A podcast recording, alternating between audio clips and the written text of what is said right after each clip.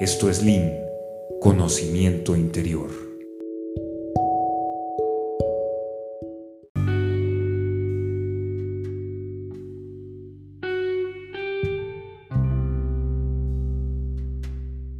Hola, muy buenas tardes. Aquí estamos una vez más con un episodio de los podcasts.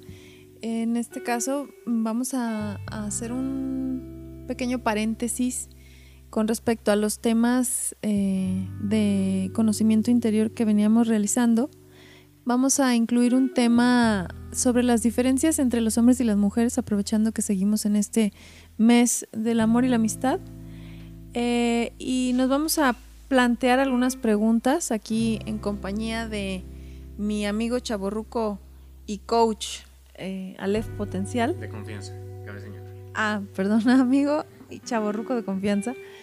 Eh, vamos, a, vamos a contestar algunas preguntas de temas muy generales, pero a la vez, mm, pues que a todo mundo nos, en algún momento nos han llamado la atención y que al final de cuentas constituyen parte fundamental de quiénes somos, cómo pensamos y cómo nos desenvolvemos socialmente y culturalmente hablando.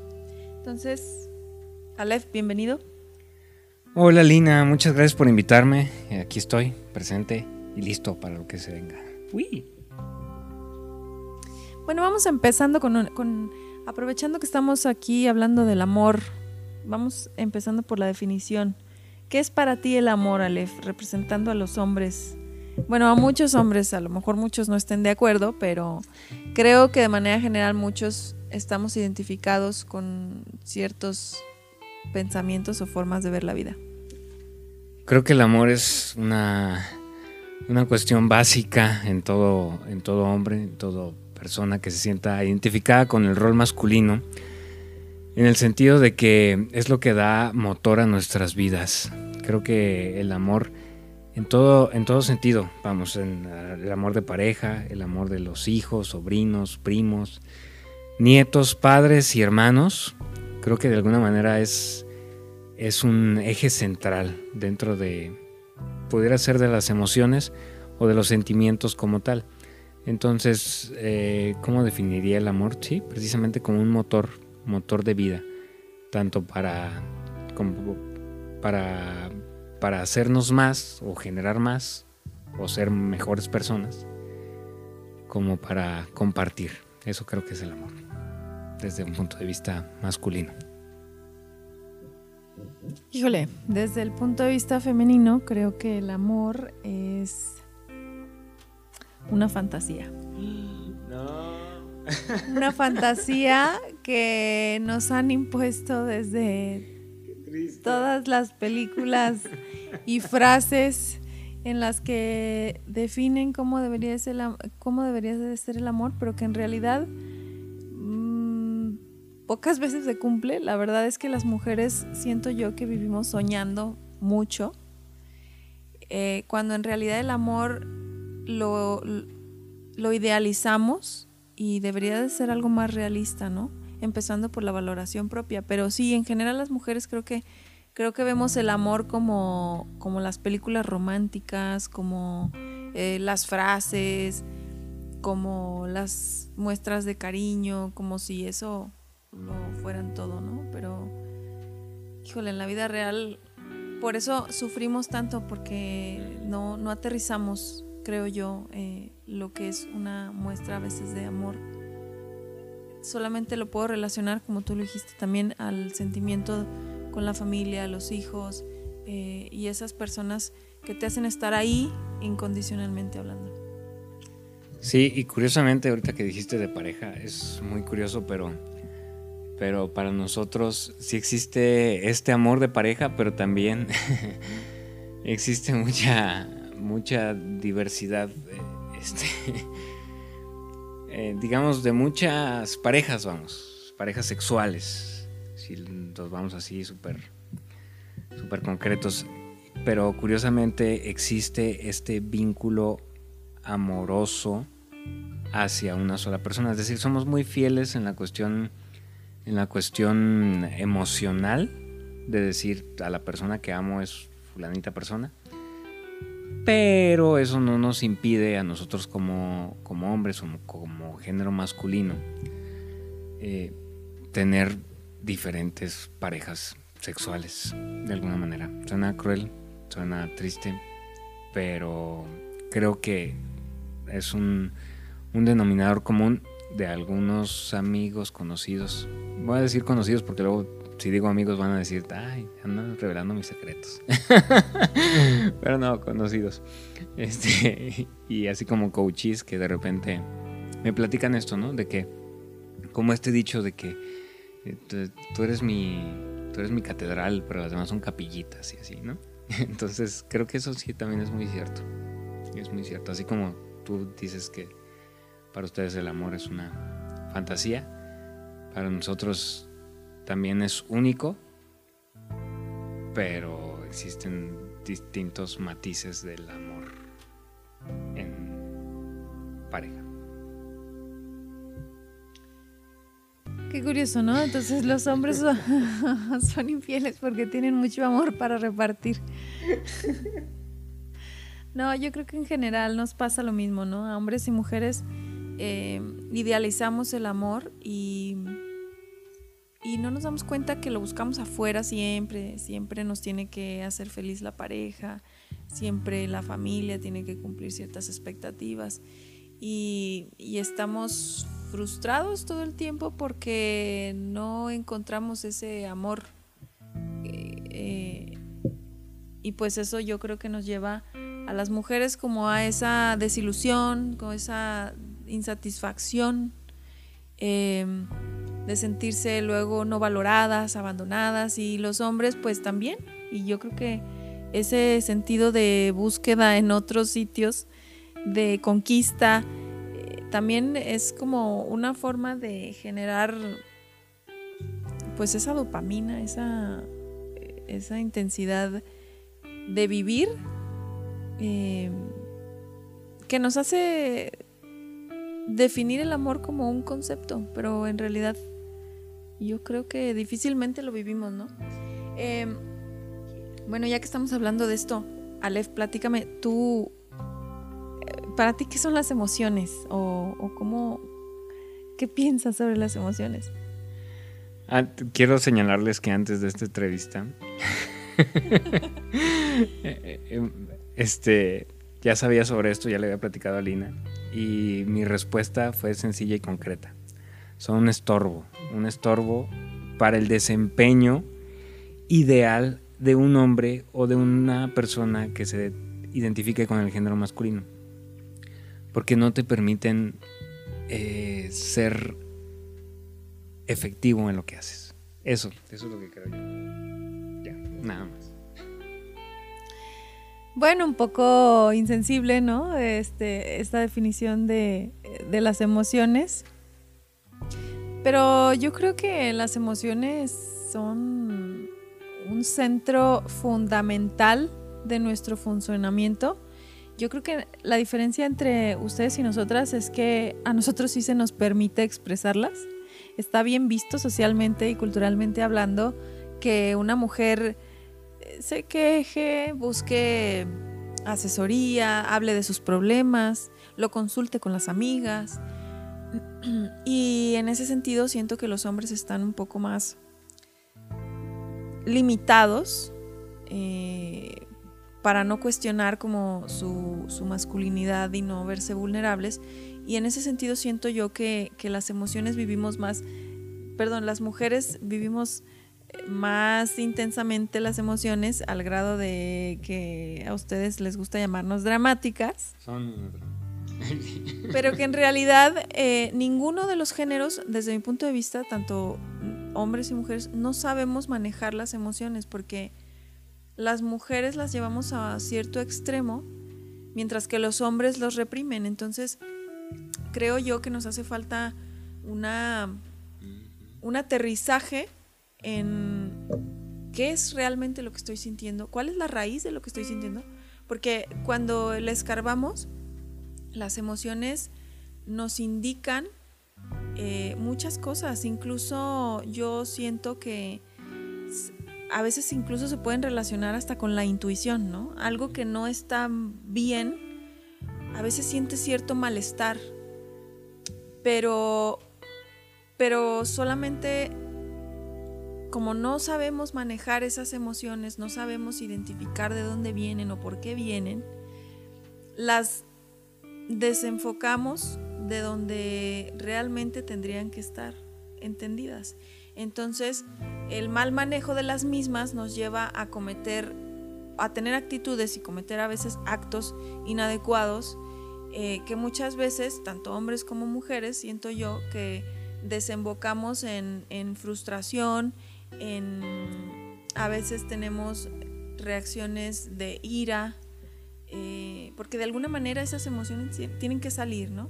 Entonces, creo yo que también a las mujeres nos cuesta trabajo autocomprender el por qué y qué es lo que tengo que hacer con mi emoción. Entonces, no sí, sé qué. Sí, y creo que, creo que también uno como hombre le hace falta esa parte, ¿no?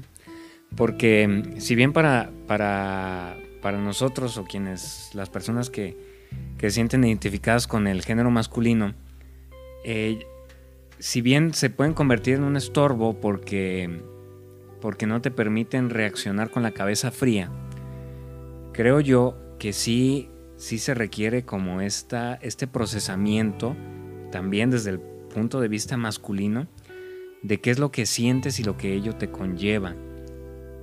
Porque mm, en ocasiones tienes que tomar decisiones muy difíciles con tal de, con tal de, de generar resultados de alguna manera en diferentes trabajos o en diferentes decisiones de la vida, ¿no?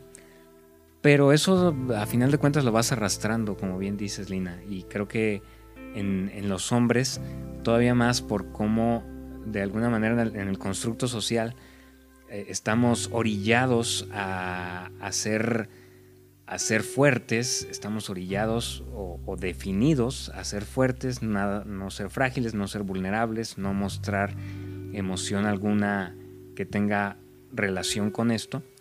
Pues entonces nos hace falta procesarlas muchísimo más. Y creo que, que sí, a veces pecamos de esta falta de procesamiento de las, de las propias emociones.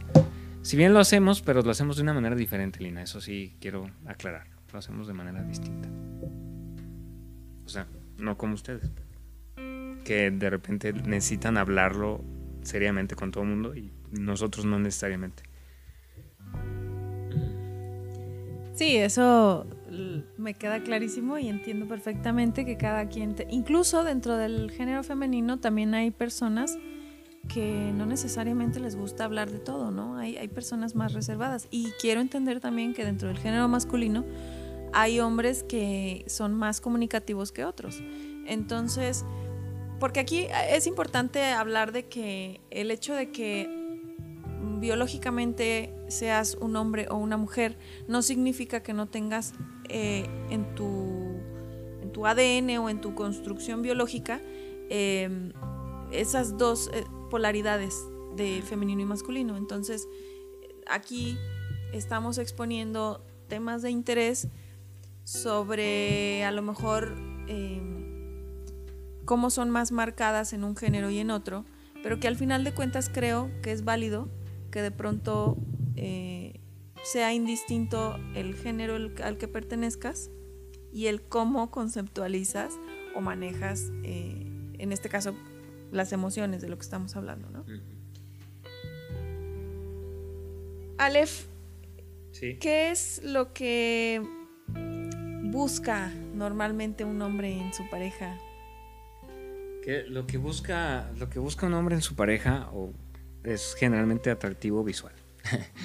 generalmente, o bueno, a lo mejor no atractivo visual, pero sí cierta química. Generalmente sí atractivo visual. Para que estoy. Este. Generalmente sí. El atractivo visual es. forma una parte fundamental. Después de eso, entonces, la química. La química es esencial. Si no hay química, entonces. aunque haya atractivo visual, pero si no hay química, pues eh, no, es tan padre. Eso en tu pareja y obviamente que haya afinidad en ciertos aspectos o cierta visión de mundo para que de alguna manera compartas eso con esa persona. Eso es lo que generalmente se busca. Coincido, creo que las mujeres también buscamos afinidad y compatibilidad en la pareja, pero más que el atractivo visual, yo creo que una mujer en una pareja busca seguridad. ¿Ah, sí? Me atrevería a pensar que la mayoría busca...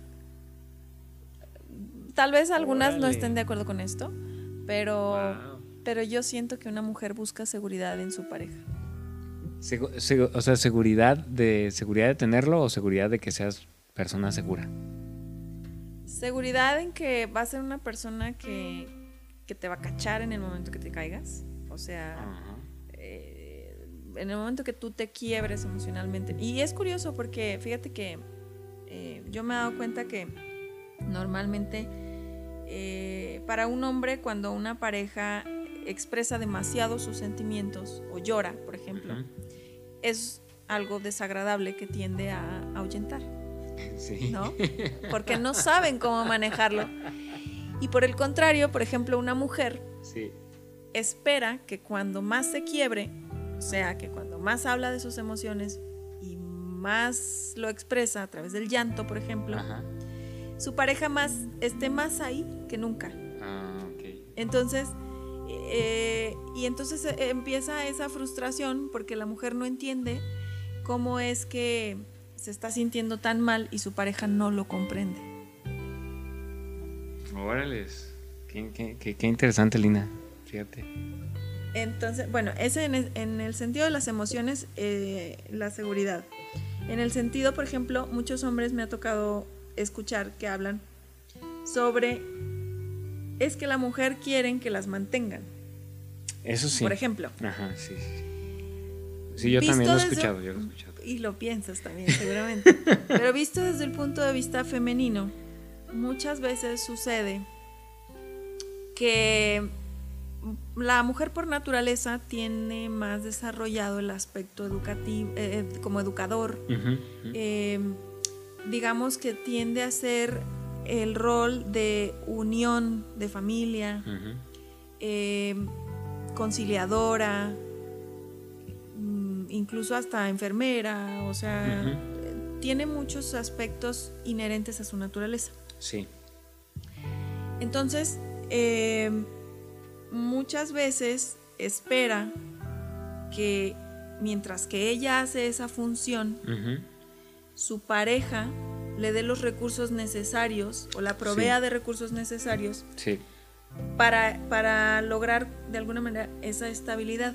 Eso ha venido a cambiar un poco, la verdad es que yo creo que a muchas mujeres ha confundido la parte del movimiento femenino, en donde se nos ha abierto muchas puertas y muchas posibilidades también para eh, conseguir esos recursos de, lo que- de los que estoy hablando que le tocaban anteriormente exclusivamente al, al varón. Eh, ahora las mujeres también ya lo hacen, ¿no? Pero ¿qué pasa? Entramos en una competencia con el hombre que yo, desde mi punto de vista, considero que está mal interpretado, porque al final de cuentas, sea tu pareja mujer-hombre o mujer-mujer o varón y varón, creo que en todos los sentidos tiene que ser un equipo Ujú. y tiene que eh, repartirse las responsabilidades y los roles y las tareas. Pero se ve mucho que algunos hombres ya están participando en esas tareas de cuidar a sus hijos, de eh, labores domésticas, pero no siempre. Entonces, ¿qué pasa? La mujer termina siendo más que nunca termina, eh, sigue educando a los hijos, sigue atendiendo un hogar, Sí. sigue haciendo eh, su, su rol y además eh, busca su éxito profesional como, como lo hace el hombre, por ejemplo. Entonces creo, creo que sí estoy muy a favor de, de esa liberación y de esa oportunidad femenina, pero las mujeres estamos confundidas en cómo equilibrar ese esas actividades. Y cuando una mujer habla de que, de que busca el sustento por parte de su pareja, no es precisamente porque es una interesada que nomás quiere dinero. No, e, es el sentido en que busca que su pareja le provea de esos recursos para poder funcionar como, como, una organización familiar. Ok. Entonces, repito, yo hablo a nombre de muchas mujeres, pero no significa que sea la totalidad de las mismas. Claro. ¿no? O sea, también quiero aclarar que, no, no, estoy hablando a nombre de todas, eh, pero desde el punto de vista en que yo lo percibo, creo que es así. Sí, sí, sí, sí, tienen razón. Ya no voy a decir nada, ya, me voy a callar. Entonces, bueno, volviendo al tema de que buscan seguridad, eh, es un poco explicado esto. Ah, ok, sí, sí. sí. Eh, tanto emocional como, como, pues, materialmente hablando, se podría decir. Eh, pero no por el hecho de tener mucho, sino, sino de sentirse segura de que va a tener un sustento, comida, o sea, y que va con esos recursos va a poder hacer funcionar esa, esa organización. Sí, sí, sí, se entiende, se entiende. Pero también hay unas que son bien trepadoras, cabe señalar. Por eso digo que no, yo no, no hablo a nombre de todas las mujeres, ese es mi muy particular punto de vista. Sí, sí, sí. Eh, y pues ya cada quien contará su propia historia, ¿no? Sí, sí, sí. sí.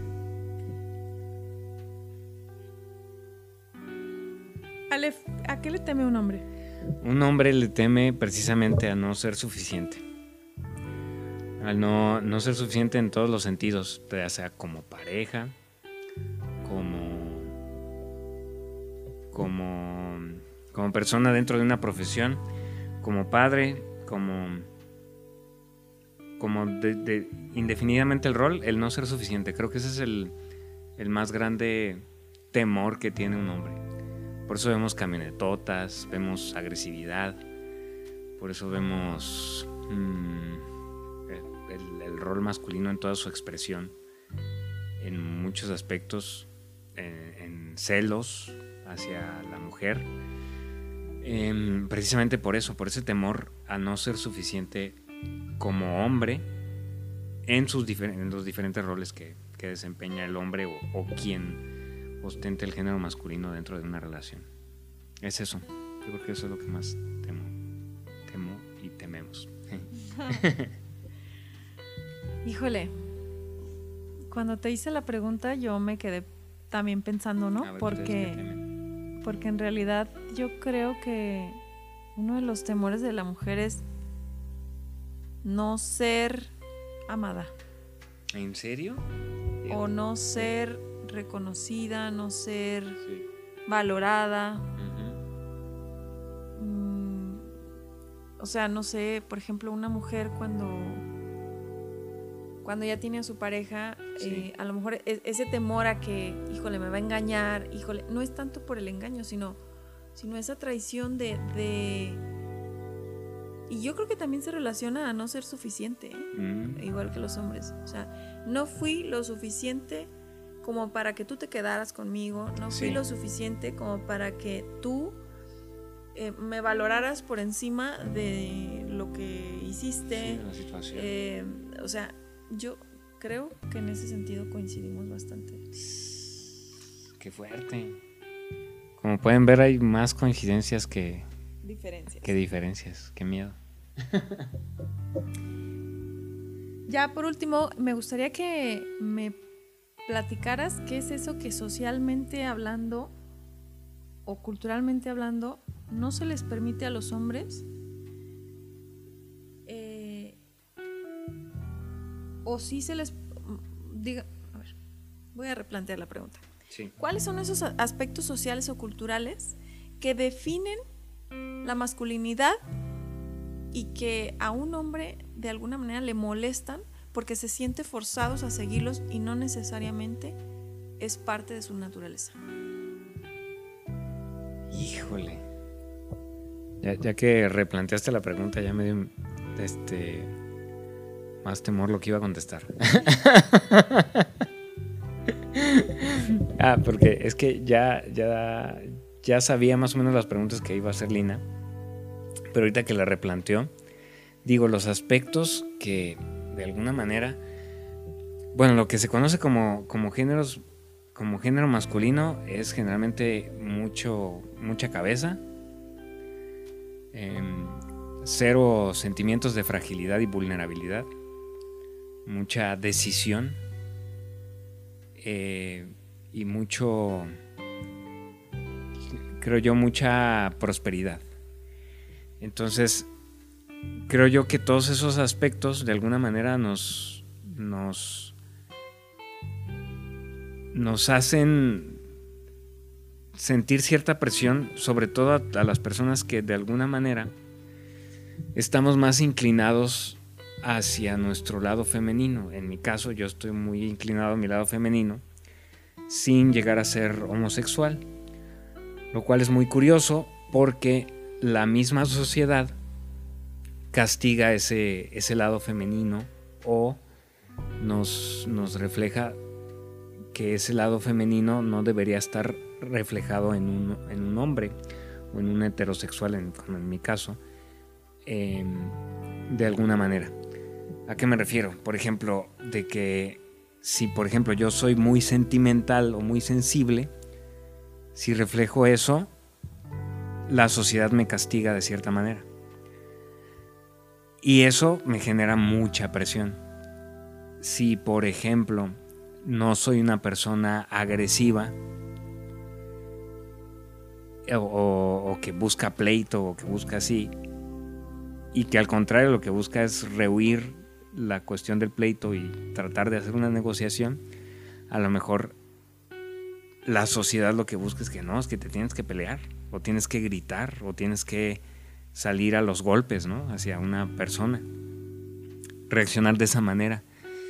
Y a lo mejor es muy castigado socialmente y te digan, pues es que eres un poco hombre porque no, no, no, reaccionaste de esta manera ante esta situación. Entonces todo eso genera cierta presión y esa presión es a lo mejor una de las cosas que más, más molestan, sobre todo a los, los hombres o personas que se sienten identificadas con el, con el género masculino. Porque te dicen es que el hombre tiene que ser así, así, así, y si no es así, entonces no eres hombre. Y eso te genera un conflicto impresionante porque entonces te llegas a preguntar, entonces, ¿qué soy? Porque dices, pues, o sea, si, si, no, si no me comporto como me debería, como dice la sociedad que me debo de comportar, pero al mismo tiempo, pues, no me gustan las personas de mi mismo género, pues entonces no soy ni, ni, ni de un lado ni de otro, pues. Entonces es muy raro, muy extraño. No sé si respondí tu pregunta. Sí, sí, esa, esa parte que tiene que ver con las emociones también, ¿no? Cómo, cómo la reprimen. Yo creo que en el sentido de las mujeres, algo que socialmente hablando está muy marcado, que no se les... que, que molesta, que, que a veces no pueden ser ellas mismas, y lo hablo también en sentido personal, es que a una mujer se le vea mal hablando de su propia sexualidad, de su propio, de, su intimidad, de, de aspectos que si lo hablas eres una sucia, eres este no eres una mujer recatada, tienes que comportarte de cierta manera. Digo, porque a pesar de que se nos permite hablar de emociones y sentimientos, hay ciertos temas que tampoco se nos permiten, que es mal visto.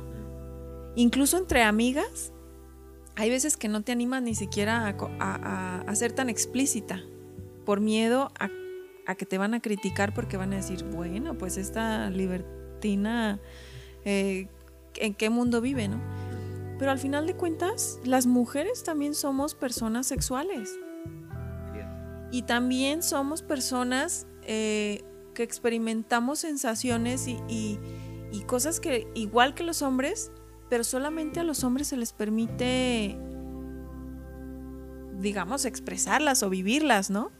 Está como, eh, híjole, me voy a meter en un tema mm, este, que incluso me cuesta por lo mismo, ¿no? Pero la parte del orgasmo, antes a las mujeres, muchas ni siquiera sabían lo que era eso.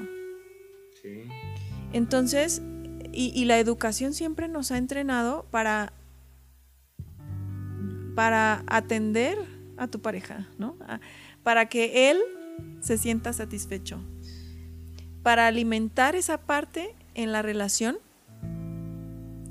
y que muchas mujeres ni siquiera se atrevan a decir, no me place, no quiero. Eh, o sea, que en ese sentido el hombre tenga que decidir por ti. Eso yo creo que es un tema que a muchas mujeres nos molesta, que se nos catalogue por el simple hecho de expresar nuestro sentir o nuestro pensar. Manches, qué, qué fuerte. Fíjate. Yo tantas mujeres que he ayudado a ese aspecto. Caray. Eso ya es otro tema. He sido un hombre bondadoso. Eso ya, eso ya es tu experiencia. Pero bueno, eh, lo que me gustaría resumir aquí es que nos estamos dando cuenta, como hace rato dijiste, que tenemos muchas cosas muy parecidas, algunas otras son diferentes, pero no importa si somos hombres o mujeres, todos somos seres sensibles, todos somos seres racionales y con necesidades básicas. Y que aquí lo más importante es que nos demos libertad de preguntarnos qué nos acontece, qué necesitamos, cómo podemos mejorar. Eh, y más que mejorar una comunicación con, el entorno, mejorar la, la comunicación con nosotros mismos y permitirnos expresar lo que, lo que es propio de nuestra propia naturaleza. Creo yo que, que el discernimiento personal y los principios y valores que cada quien tenga le ayudarán a tener una guía de hasta dónde permitir que lleguen esos pensamientos o acciones, pero eso ya es muy particular de cada quien. Yo creo que, que la libertad, el amor y la confianza comienza con cada uno, independientemente de si somos hombres o mujeres con X o Y preferencia o interés. Creo que todos valemos lo mismo y en ese sentido te agradezco, Aleph, que hayas participado en esta conversación. Muchas gracias por invitarme, Lina. Y solamente para añadir ya un último comentario, es que también de alguna manera nos, nos aceptemos como, como somos. Eh, así, así como les, les, les planteo que cada cabeza es un mundo y cada persona piensa de una manera diferente, creo que esa misma aceptación de nosotros mismos es un punto básico para el, para el autoconocimiento. Sobre todo ahorita que es cuaresma, ahorita para los católicos, así como su servidor Em, se existe, eh, existe, si hoy no se come carne. Ah, porque estamos grabando en viernes, perdón. bueno, eh, ¿qué les iba a decir? Ah, sí, por ejemplo, para nosotros los, los cristianos católicos, la relación, nosotros creemos en una relación personal con Dios. Entonces, así como nosotros tenemos esa relación personal con Dios, también tenemos que empezar a crear nuestra propia relación con nosotros mismos, nuestra propia relación personal y como tal, una de las cosas es tener precisamente la aceptación de nuestras emociones, de nuestros sentimientos y de nuestra visión de mundo, de aceptarnos como somos y no castigarnos como tal y actuar, como decía Lina hace un momento, pues con esos principios o valores éticos morales que corresponden a cada una de las personas. Entonces creo que creo que es lo único que agregaría y te agradezco muchísimo la invitación, Lina. Aquí estamos. Muchas gracias. Eh, como les comentaba en un inicio, esto fue aprovechando el, el mes del amor y la amistad. Hicimos una conversación de diferentes puntos de vista que a la vez no importa quiénes sea, quiénes seamos. Lo importante es que nos aceptemos. Muchas gracias a todos los que nos escucharon y aquí seguimos en contacto.